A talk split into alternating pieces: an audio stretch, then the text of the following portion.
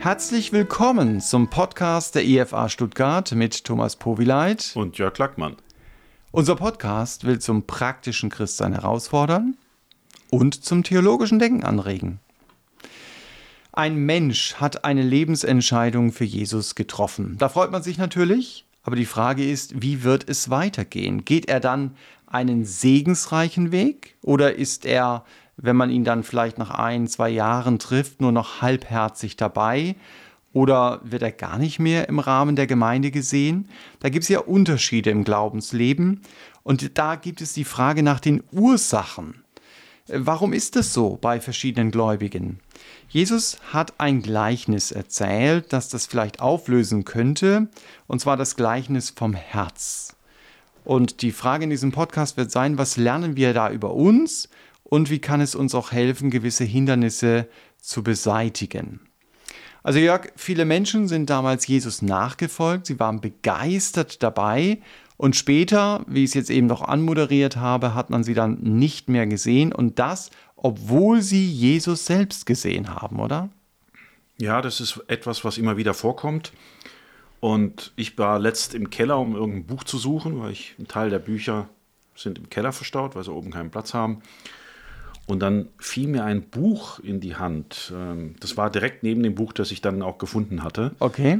Und dann habe ich den Titel gesehen, da stand da Die Reise ins eigene Herz. Da dachte ich, hm, interessanter Titel, muss man doch mal gucken. Autor kannte ich, Friedholf Vogel. Die Älteren wissen, wer er ist. Er ist 2006 heimgegangen, also die Jüngeren nicht mehr ganz so. Er war ähm, sehr bekannter Evangelist mhm. und auch Pfarrer von der oder Pastor in der methodistischen Kirche. Ich bin schon so alt, dass ich ihn selbst auch noch kenne. Siehst du? Ja. Und das Buch ist von meiner Frau, das weiß ich, weil ich habe es nicht gekauft, aber mhm. die Mama äh, hat mal bei einer Evangelisation von ihm mitgewirkt im Chor und hat da wahrscheinlich das Buch mhm. in dem Zusammenhang mal gekauft gehabt. Also war da ein für mich unbekanntes Buch. Verlag gibt es auch schon nicht mehr. Und dann habe ich mir gedacht, interessanter Titel, guckst du doch mal, was das ist.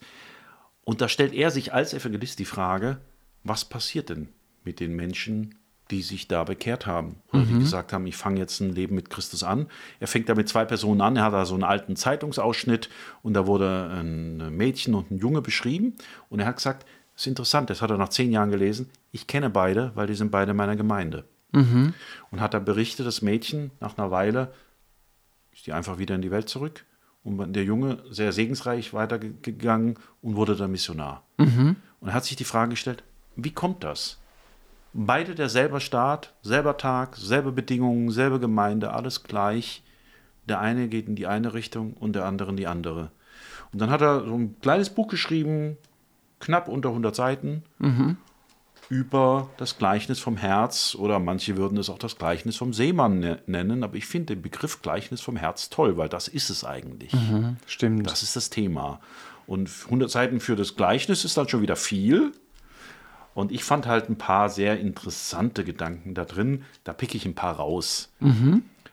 Einfach weil ich gedacht habe, ja, das ist eine interessante Fragestellung, dass ich mal eine Reise in mein eigenes Herz mache und dann schauen, was gibt es denn da für Hindernisse auf dem Weg zu Jesus? Was, was bewegt mich da? Und ein paar Antworten von ihm auch. Mhm. Also, es ist ein sehr bekanntes Gleichnis, dann wäre es vielleicht gut, dass man es mal liest, oder? Ja, mach das doch mal hier. Ja, der ja? Jörg, der Jörg kann ja, gut ich delegieren. Genug. Ja. Ich rede genug hier doch. Okay, okay, ja. gut. Matthäus 13. Matthäus 13, ab Vers 3. Und er redete zu ihnen vieles in Gleichnissen und sprach, siehe, der Seemann ging aus, um zu säen. Und als er säte, fiel etliches an den Weg, und die Vögel kamen und fraßen es auf anderes aber fiel auf den felsigen Boden, wo es nicht viel Erde hatte, und es ging sogleich auf, weil es keine tiefe Erde hatte. Als aber die Sonne aufging, wurde es verbrannt, und weil es keine Wurzel hatte, verdorrte es. Anderes aber fiel unter die Dornen, und die Dornen wuchsen auf und erstickten es. Anderes aber fiel auf das gute Erdreich und brachte Frucht, etliches hundertfältig, etliches sechzigfältig und etliches dreißigfältig. Wer Ohren hat zu hören, der höre. So hört nun ihr das Gleichnis vom Sämann. So oft jemand das Wort vom Reich hört und nicht versteht, kommt der Böse und raubt das, was in sein Herz gesät ist. Das ist der, bei dem an den Weg gestreut war. Auf dem felsigen Boden gestreut aber ist es bei dem, der das Wort hört und sogleich mit Freuden aufnimmt, er hat aber keine Wurzel in sich, sondern er ist wetterwendisch. Wenn nun das Bedrängnis oder Verfolgung entsteht um des Wortes willen, so nimmt er sogleich Anstoß. Unter die Dornen gesät aber ist es bei dem, der das Wort hört, aber die Sorge dieser Weltzeit und der Betrug des Reichtums ersticken das Wort, und es wird unfruchtbar. Auf das gute Erdreich gesät aber ist es bei dem, der das Wort hört und versteht, der bringt dann auch Frucht. Und der eine trägt hundertfältig, ein anderer sechzigfältig, ein dritter dreißigfältig. So, jetzt habe ich es gelesen, jetzt Ja. bist du wieder dran. Und mir ist bei deinem Lesen prompt was aufgefallen, dass nämlich erst hundertfältig, 60 und 30-fältig ist. Bei Lukas, glaube ich, umgekehrt, 30, 60, 100. So würde ich ja denken. Okay, Aber er dreht es genau um, finde ich spannend. Er fängt mit dem Besten an. ja, Und richtig. dann normal denkt man doch, ja, man muss sich hocharbeiten. Oder man geht vom Optimum. Ja, eben, das aus, macht ja. er. Er geht vom Optimum aus. Finde ich sehr interessant. Also wir haben hier vier Menschengruppen, vier verschiedene Herzen. Bei den ersten, das ist der felsige Boden, da dringt das Wort gar nicht ein. Das heißt, man hört was und er berichtet es auch von der Evangelisation. Man hat miteinander gesprochen danach, Seelsorgegespräche, es ging um Christus und die, die Herzen waren bewegt. Dann ging er draußen auf die Straße und dann hat er eine Gruppe getroffen, die einfach Alltag, rumgemacht, Zeugs, die hat es überhaupt nicht berührt gehabt, was da geredet worden war. So richtig dieser Kontrast zwischen beiden Welten. Ja, da wurden Leben bewegt und Menschen sind auf einmal Christen geworden und im Himmel äh, gab es Freude über einen Sünder, der umgekehrt ist und auf der Straße auf einmal nichts. Ja, selbe Wort gehört, aber abgeprallt vom Herz. Aber die Reise ins eigene Herz dreht sich natürlich jetzt vor allen Dingen um Menschen, die zumindest mal einen Schritt gemacht Das sind haben. eher die anderen Gruppen. Im Blick auf, Ja, ja, auf genau. Jesus zu, genau. Das sind die, wo es gar nicht das eindringt, weil die sagen, ach, das betrifft den anderen, das betrifft Mhm. mich nicht. Die sitzen schon da, aber wie gesagt, die beziehen das nicht auf sich und da, da wirkt der Geist auch nicht in ihnen verdichteter Boden. Mhm. Da, da geht nichts rein, kein Same rein. Das war so die erste Gruppe. Und dann haben wir den felsigen Boden, Mhm. dann haben wir den Boden, der gut ist, aber wo Dornen wachsen, und dann haben wir den guten Boden. Das sind so die drei weiteren Gruppen. Richtig, also von daher, der Boden ist schon was ganz Entscheidendes da. Der Ne? Boden, und der soll ja das Herz symbolisieren, das äh, steht ja eindeutig drin, ja, was, was da innerlich ist. Und er fängt mit der Frage an, die ganz interessant ist. Bei diesem felsigen Boden ist es ja so, das sind Menschen, die das Wort aufnehmen mit Freuden. Die haben aber keine Wurzel, sondern sind Wetterwände, steht hier. Also wenn eine Bedrängnis oder eine Verfolgung kommt, dann sind sie gleich wieder weg. Und im Lukas steht drin, der Boden hat zu wenig Feuchtigkeit, weil da unten drunter gleich der Felsen ist. Also da verdorrt es dann. Ja, das steht im Lukas ein bisschen anders. Okay. Also ein felsiger Boden ist ein Boden, wo das Wort schon mal reingeht, aber dann einfach die Wurzeln können nicht tief gehen. Wir haben im Garten auch, wir haben so einen Bereich, die Bäume können nicht wachsen oder die Hecke, die kann nicht richtig hoch wachsen in dem Bereich, weil der Boden so bockelhart ist und wir mit Mühe und Not da so ein paar Zentimeter ausgehoben haben, als wir die gepflanzt haben. mal. Da geht nichts. Und wenn wir jetzt von eurem Garten zum Herzen kommen, Ja, genau. ähm, Zum Herzen. wie Dann- können wir es vergleichen? dann stellt er sich zuerst die Frage, ja, warum verkümmern denn die Pflanzen? Und viele würden sagen, ja, wegen der heißen Sonne, weil da wird ja gesagt, die Sonne brennt dann und dann verdorrt es. Und er sagt, die Sonne ist nicht das Problem, weil beim guten Boden brennt die Sonne auch. Stimmt, ja. Aber da ist genug Feuchtigkeit im Boden. Also er sagt, die Bedrängnisse, weswegen die Leute ja dann weg sind, ähm, die Spötterei, die Verfolgung, andere Dinge, die sind es nicht, sondern das eigene Herz ist es. Und er will dann helfen, praktisch diese Felsen, die unter dem Boden sind, wegzuräumen. Das ist die Anliegen seines Buches. Fand ich halt ganz interessant mit diesen Steinen, dieses Gedanke. Ja, die Frage ist, was sind denn jetzt die Steine, wenn wir das vergleichen, die unser Wachstum dann verhindern? So ist es ja, letztendlich. Er hat ne? mal vier, vier gesagt. Das eine sind zum Beispiel ungeklärte Verhältnisse. Also er hat einen Rudi, der eben zum Glauben kam und ja, alles ganz toll und er ist jetzt Christ und so weiter. Aber er ging dann weiter in seine Kneipe und, und es hat sich gar nichts verändert. Und er sagt, er hat seine Verhältnisse einfach nicht geordnet, während ein anderer, so irgendein LKW-Fahrer, habe ich mir gemerkt, der ist auch Christ geworden und der war immer, ähm, am Wochenende hat er immer gespielt in der Kneipe. Ja, Musik gespielt. Irgendein Instrument. Und das hat er dann weitergemacht und irgendwann hat er sich umgeguckt und hat gedacht, was ist hier eigentlich los? Was machen die Leute hier äh, mit, mit betrunken sein, was geredet wird und anderes. Das kann ich gar nicht mehr. Was singe ich eigentlich für Texte? Der hat Texte gesungen, die eigentlich gar nicht zu seinem Glauben fa- passen. Und irgendwann hat er gesagt, nee, ich muss hier weggehen. Jetzt ist aber die spannende Frage, die er auch stellt. Wir können ja nicht aus dieser Welt fliehen. Wann soll man denn gehen und wann soll man denn bleiben? Weil es kann ja nicht der Sinn sein, dass du auf einmal, wenn du Christ wirst, äh, Kontakt zu allen Nichtchristen abbrichst. Das müsstest du ja, ja. theoretisch zu deiner eigenen Familie auch noch machen.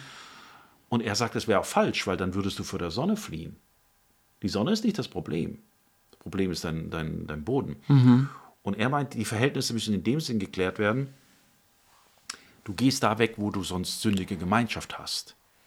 Aber wenn du freiwillig, wo, also wo du freiwillig bist und sündige Gemeinschaft, ja, in der Familie gehst du nicht weg. Bist du nicht freiwillig in dem Sinn, bist reingeboren. Aber wenn du freiwillig in so eine Atmosphäre singst und dann falsche Lieder singst, das kannst du dann irgendwann nicht mehr machen. Und die Frage, wann bleibe ich, wann gehe ich, da hat er einfach ein paar Fragen gestellt, wie man das für sich beantworten kann. Das fand ich halt das Spannende, ja, das Praktische an den Fragen. Wenn Sie im Zweifel, er sieht es, die ähm, Zuhörer, wenn Sie im Zweifel darüber sind, ob Sie als Christ da oder dort noch dabei sein dürfen, dann prüfen Sie sich bitte im Gebet vor Gott. Also beten. Bringen Sie im Gebet vor Gott. Folgende Fragen können Ihnen dabei helfen. Kann Jesus Christus in dieser Umgebung dabei sein?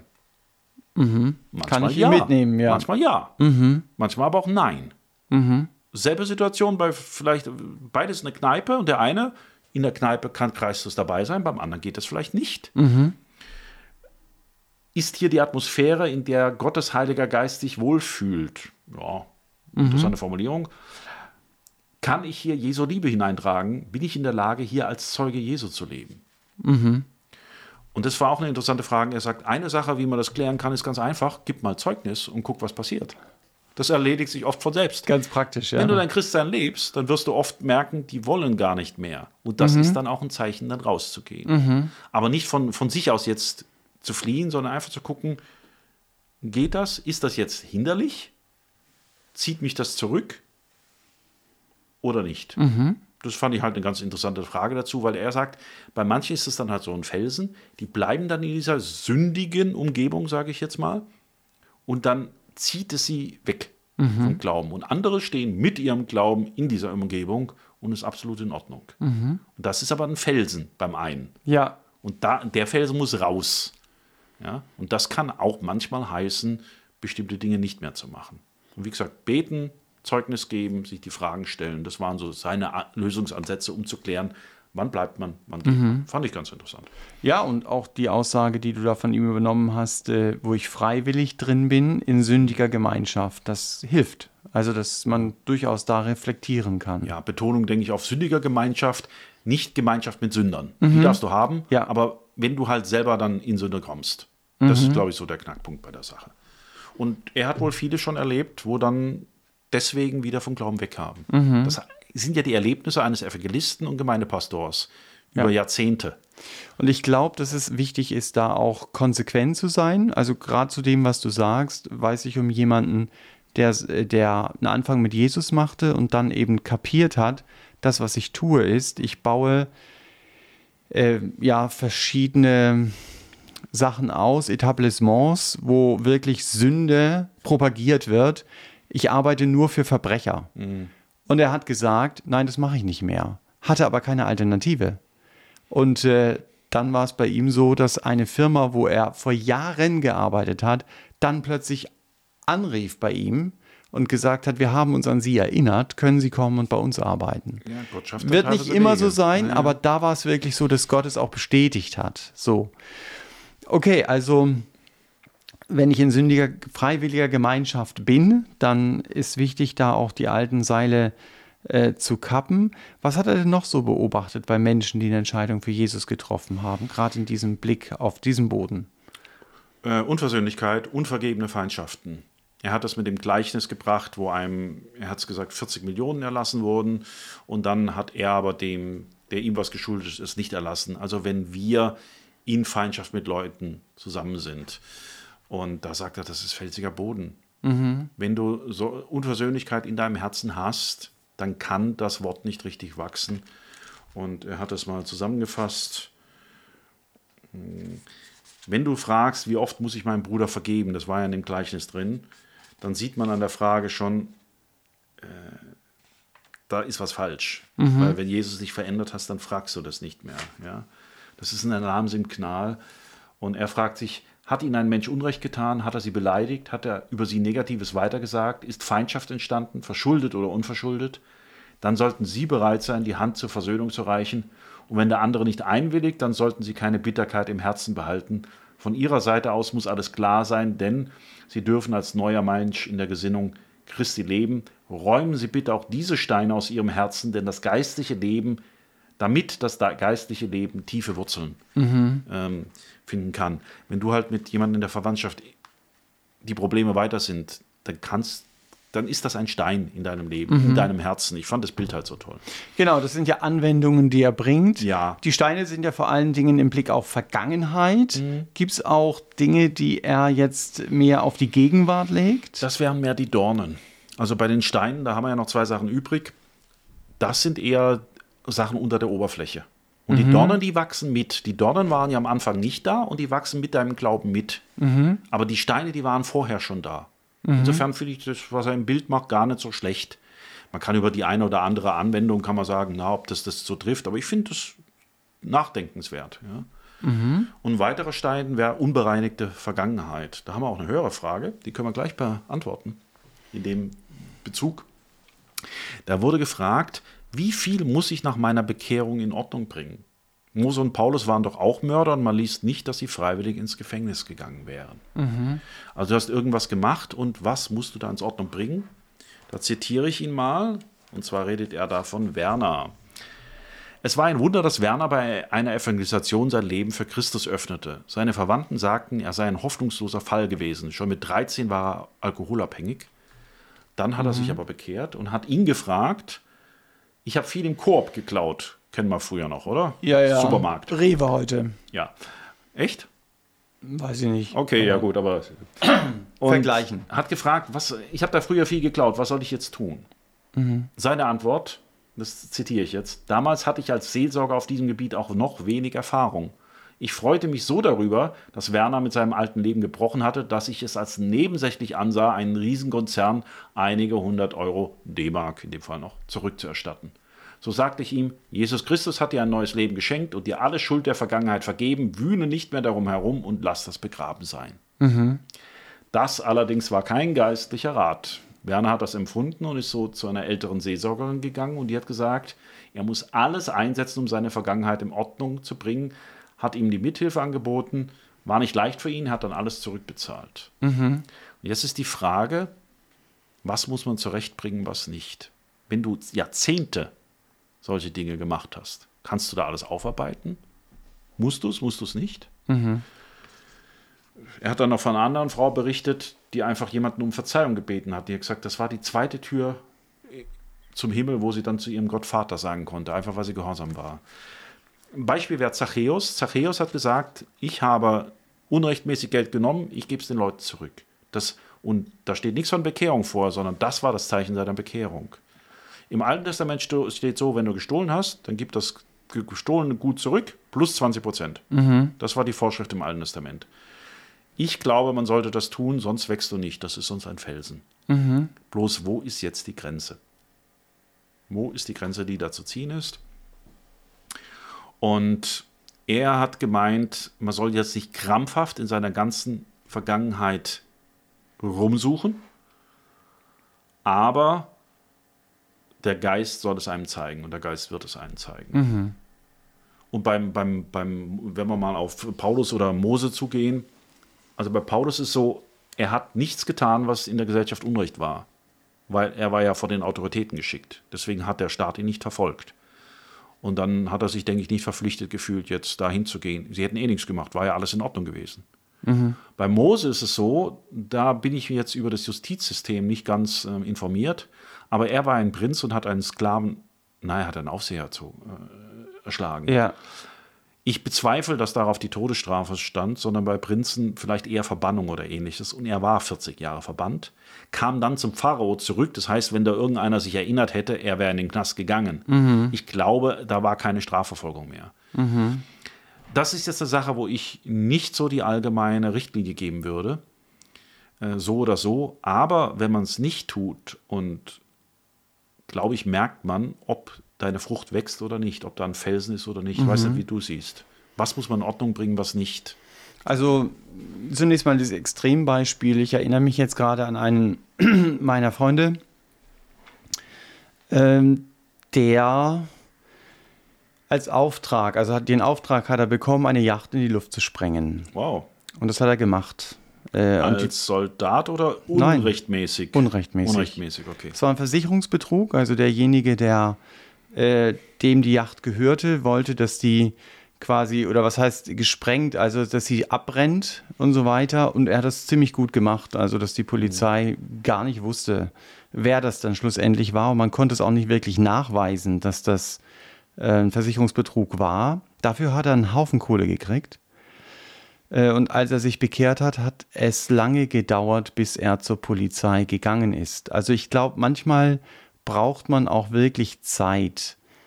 Und das Ende vom Lied war da, also man hätte ihn einsperren können für mehrere Jahre, das war ihm bewusst. Das hat die Polizei aber nicht gemacht. Er hat dann noch manche andere Sachen gesagt, wo er involviert war und sie wussten auch nicht, dass er dabei war. Sie haben ihn dann als Kronzeugen verwendet. Und er hat es eben gesagt, äh, er sagt, ich habe dann immer, wenn ich mich ins Auto gesetzt habe, gebetet, weil ich die Methoden kenne. Wenn ich den Schlüssel umdrehe, dass nicht mein Auto in die Luft fliegt. Aber das war ihm wichtig, dass er diese Dinge ans Licht bringt, auch wenn er höchstens über Gefängnis es hätte zurückzahlen können und nicht in normalem Geld, weil das einfach viel zu hohe Summen waren. Das ist aber extrem. Ich glaube, ansonsten ist es das ehrliche Gebet, Herr, wo muss ich Dinge in Ordnung bringen? Dass ich das frage und wenn der Geist Gottes mich immer wieder an manche Dinge erinnert, wie so ein Wasserball, der da hochkommt, dass ich denke, hey, das muss ich jetzt in Angriff nehmen. Äh, und es gibt vielleicht mal, um zwei Dinge nochmal zu betonen, es gibt einfach auch Dinge, die kann ich nicht erklären. Also ich bin mal jemandem begegnet, der immer in der Predigt eingeschlafen ist. Sonst nicht, aber in der Predigt. Und da war es im Hintergrund etwas Okkultes äh, in seinem Leben. Ah, das ja? wäre Punkt 4 bei Friedhof Vogel. Ah, Unge- okay. Ähm, die na, ungelöste Bindung. Okay. Dann haben wir das da, damit gleich. Da, ja. Mhm. Genau. Und er hat dann wirklich das, Gottes Geist hat es ihm gezeigt. Also der, der muss sich auch nicht danach suchen und graben, aber das war klar und dann war es auch weg, so hat er mir berichtet. Und ich glaube, wenn auch so charakterliche Züge in meinem Leben da sind, wie Jähzorn und so weiter, das ist manchmal wirklich Ausdruck auch der Familie, der Rebellion in der Familie, dass ich mich drunter stelle und sage, Gott, ich bekenne dir das. Äh, auch wenn es nicht meine persönliche Schuld ist, aber das sind wir. Also das sind Dinge, die man in Ordnung bringen könnte, sollte. Also ganz wesentlich, dass Gott selber mich darauf führt und ich ihn auch darum bitte, konkret. Also letztendlich geht es darum, Steine müssen aus dem Acker entfernt werden. Und er hat jetzt vier Bereiche genannt. Die Bindungen wären einmal auch okkulte Bindungen, der nächste Punkt, und alles, was mich gefangen nimmt. Das können auch ganz normale Sachen sein. Im Korintherbrief steht mal, alles ist erlaubt, aber es darf mich nichts gefangen nehmen. Richtig. Oder es ist nicht alles nützlich. Und es gibt Dinge, die gefangen nehmen und die hindern. Das sind einfach Steine im Boden. Das fand ich zu den Steinen ganz interessant. Ah, finde ich wichtig. Also als ich Jesus fand, war für mich klar, ähm, ich muss alles, was mit Fußball zu tun hat, in die Tonne tr äh, treten, Okay. weil das für mich was ganz, ganz Wesentliches war. Äh, bei anderen ist es einfach mal eine Sache, für die sie sich interessieren, dann ist das nicht dran für sie. Aber für mich war das dran, das war mir auch klar. Davon muss ich mich trennen. Ich glaube, das ist wichtig, auch zur Vergangenheit, die sündig ist, wie Ja. du sagst, äh, die einen Platz einnimmt, der wie Gott ist, wirklich die ähm, Taue zu kappen oder so. Ja, es gibt auch die Dornen. Die Dornen, ja, das ähm, sind die Sachen, die mitwachsen. Und da nennt er dann die Beispiele selber, also die Sorge der Welt, den Betrug des Reichtums und dann im Lukas 8 steht noch die Vergnügungen des Lebens, also drei Bereiche. Sorgen, Reichtum, Vergnügung. Reichtum, das ist der betrügerische Reichtum, steht hier, also nicht Reichtum an sich. Abraham, Hiob waren reich, Salomo war reich, allerdings der hatte auch seine Probleme deswegen. Aber wenn du ähm, praktisch dein Glück, dein Erfolg, deine Sicherheit Freude, Ehre, Macht, diese Dinge, Lebenserfüllung, wenn das vom Reichtum, wenn du das vom Reichtum erwartest, dann ist das natürlich eine Donne, die wächst mit. Und diese Dornen sind Sachen, die sind nicht in deiner Vergangenheit drin, sondern das kommt mehr aus dem Leben raus. Ja? Du lebst und dann hast du eben, überlegst du dir in der Krise, was mache ich jetzt? Horte ich jetzt? Und dann setzt du dein Vertrauen auf das Geld, das du jetzt anhortest, statt auf Gott. Heißt nicht, dass man nicht Vorsorge macht. Aber es geht darum, was erwarte ich davon? Ja? Wo ist mein Herz? Was, was liebe ich? Das vielleicht zum Reichtum. Ähm, Sorge finde ich was, das fand ich sehr interessant. Ähm, so Pro und Contra, da habe ich überlegt, also klar, wir sollen äh, Fürsorge, Vorsorge, alles okay. Man soll nicht leichtsinnig in den Tag reinleben und sich mhm. nicht drum kümmern und die Familie muss dann darben. Aber es geht um diesen Sorgengeist, sagt er nach Matthäus 6, so wie die Heiden denken. Mhm. Und das ist eigentlich ein Zeichen von Misstrauen und Unglauben gegenüber Gott. Das ist so eine Donne, die dein Leben ersticken kann. Also Sorgen sind wirklich was, was dein Glauben im Wachstum so richtig klein hält. Weil, weil die Sorgen so groß sind. Ja, ja. Mhm. Und wer hat nicht Sorgen? Oder das mhm. ist ein, eine Möglichkeit. Die einen tendieren mehr so zum, ah, ich will reich werden, ich bin so der Erfolgstyp, mir klappt alles. Das kann die eine Donner sein, dass sie ihren Glauben niederhand. Bei den anderen sind sie Sorgen. Und er hat eine hübsche Sache gesagt über Philippe 4,6. Da heißt es ja, sorgt euch um nichts, sondern in allem lasst durch Gebet und Flehen mit Danksagung eure Anliegen vor Gott kund werden. Und dann hat er von einer Schwester berichtet, die einfach Probleme mit den Schwieger... Ähm, Eltern? Nee, mit Töchter, Tochter, Dings. Ihre, Schwiegertochter. Ja, und, und mit, der, mit ihren Kindern, Kinder und, und Schwiegertochter hatte. Naja, mhm. auf jeden Fall, Kontakt war gekappt, kein Kontakt mehr zu den Enkeln. Mhm. Hat sie total belastet und sie hat sich da immer Sorgen gemacht. Und dann hat er gesagt, dann bet mal dafür und da danken wir. Mhm. Weil hier steht danken. Und er, da bin ich jetzt nicht ganz seiner Meinung, hat gesagt, du betest und danach dankst du nur noch. Mhm. Das finde ich übertrieben weil es steht ja, du sollst durch ein Gebet und Flehen mit Danksagung deine Anliegen vor Gott bringen. Nicht, du sollst erst beten und flehen und danach nur noch danken. Mhm. Das finde ich unrealistisch. Ja. Aber das, was er gesagt hat dazu, fand ich sehr bedenkenswert. Wo hat man es denn? Er hat sie nämlich beten lassen. Herr Jesus Christus, danke, dass du die Weisheit besitzt, dieses Problem zu lesen. Danke, dass du mir Liebe und Geduld schenkst. Danke, dass du alles wunderbar fügen wirst. Mhm. Dieses Vertrauen in Gott. Das wirklich zu danken, zu sagen, du hast die Weisheit, also auf Christus dann zu gucken, du kannst das Problem lösen, du gibst mir Geduld und äh, Liebe, du kannst alles wunderbar führen. Und das, das hat mich echt beeindruckt, wo ich dachte, steht hier, ja, du sollst beten und flehen. Also flehen ist sehr emotional. Das betrifft dich mhm. unheimlich nah. Mhm. Aber mit Danksagung. Und Danksagung da lernst du dann Vertrauen in Gott. Ich habe das letzt ausprobiert und ich habe gemerkt, es wirkt. Mhm, okay. Wobei ich brauchte eine härtere Dosis, also ich habe mir ein paar Verse auswendig lernen müssen, mhm. weil waren ein paar Turbulenzen geschäftlich, sind ja turbulente Zeiten.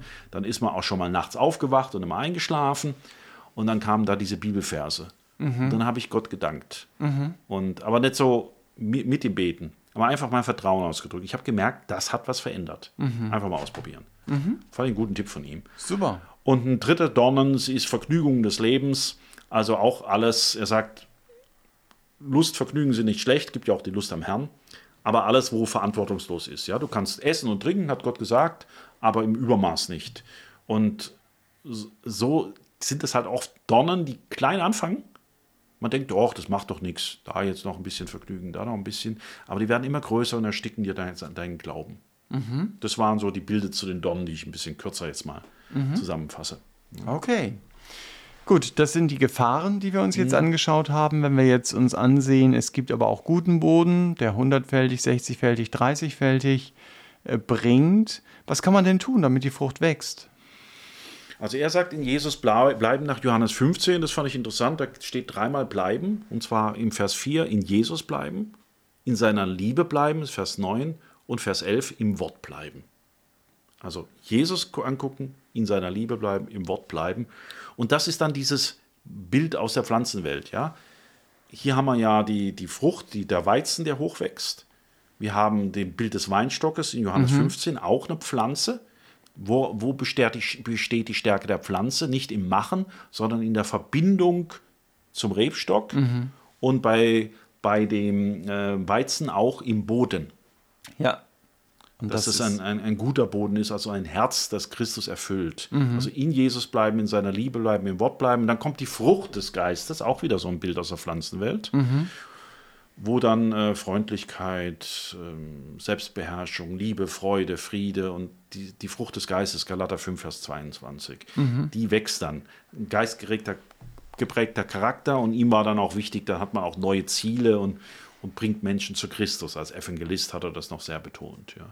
Das ist also mehr so, es gibt ja verschiedene Ansatzpunkte. Das eine, was du tun kannst und die Pflanzenwelt, auch Bild vom Baum in Matthäus 7, ist immer dieser natürliche Wachstum in Verbindung zu Christus. Das macht den guten Boden aus. Das Offene, das, wo, wo die alles ausgejätet ist und wo dann sich die Frucht ent, ent, entfalten kann, weil man eben die Verbindung zu seiner Liebe, zu seinem Wort und zu Jesus selber hat. Ich glaube, das ist ein ganz guter Punkt im wahrsten Sinne des Wortes. Also, dass es darum geht, wirklich die Frucht entsteht, die wirkt Gott, aber ich muss auch bereit sein, dass er in meinem Leben diese Frucht entstehen lassen kann. Ne? Also es war auf jeden Fall eine interessante Reise ins eigene Herz über das Gleichnis vom Boden, sagen wir jetzt mal. Äh, Und wir haben auch gesehen, wo eben der Felsen das Wachstum eben behindert, wo die Dornen die Frucht ersticken, aber vor allen Dingen, wie guter Boden eben das Wachstum auch fördert. Ja, und das war es schon wieder, der Podcast der Evangelischen Freikirche Evangelium für alle in Stuttgart. Wir hoffen, ihr habt einen Impuls für euch mitnehmen können, wenn ihr dann reflektierend über euer eigenes Leben nachdenkt. Wo entdeckt ihr denn in eurem Leben diese verschiedenen Bodenarten? Also wenn ihr Fragen habt, über die wir sprechen sollen oder Anmerkungen zum Podcast, dann schreibt uns doch unter podcast.efa-stuttgart.de. Wir wünschen euch Gottes Segen und dass der Boden in eurem Herzen fruchtbar sein darf.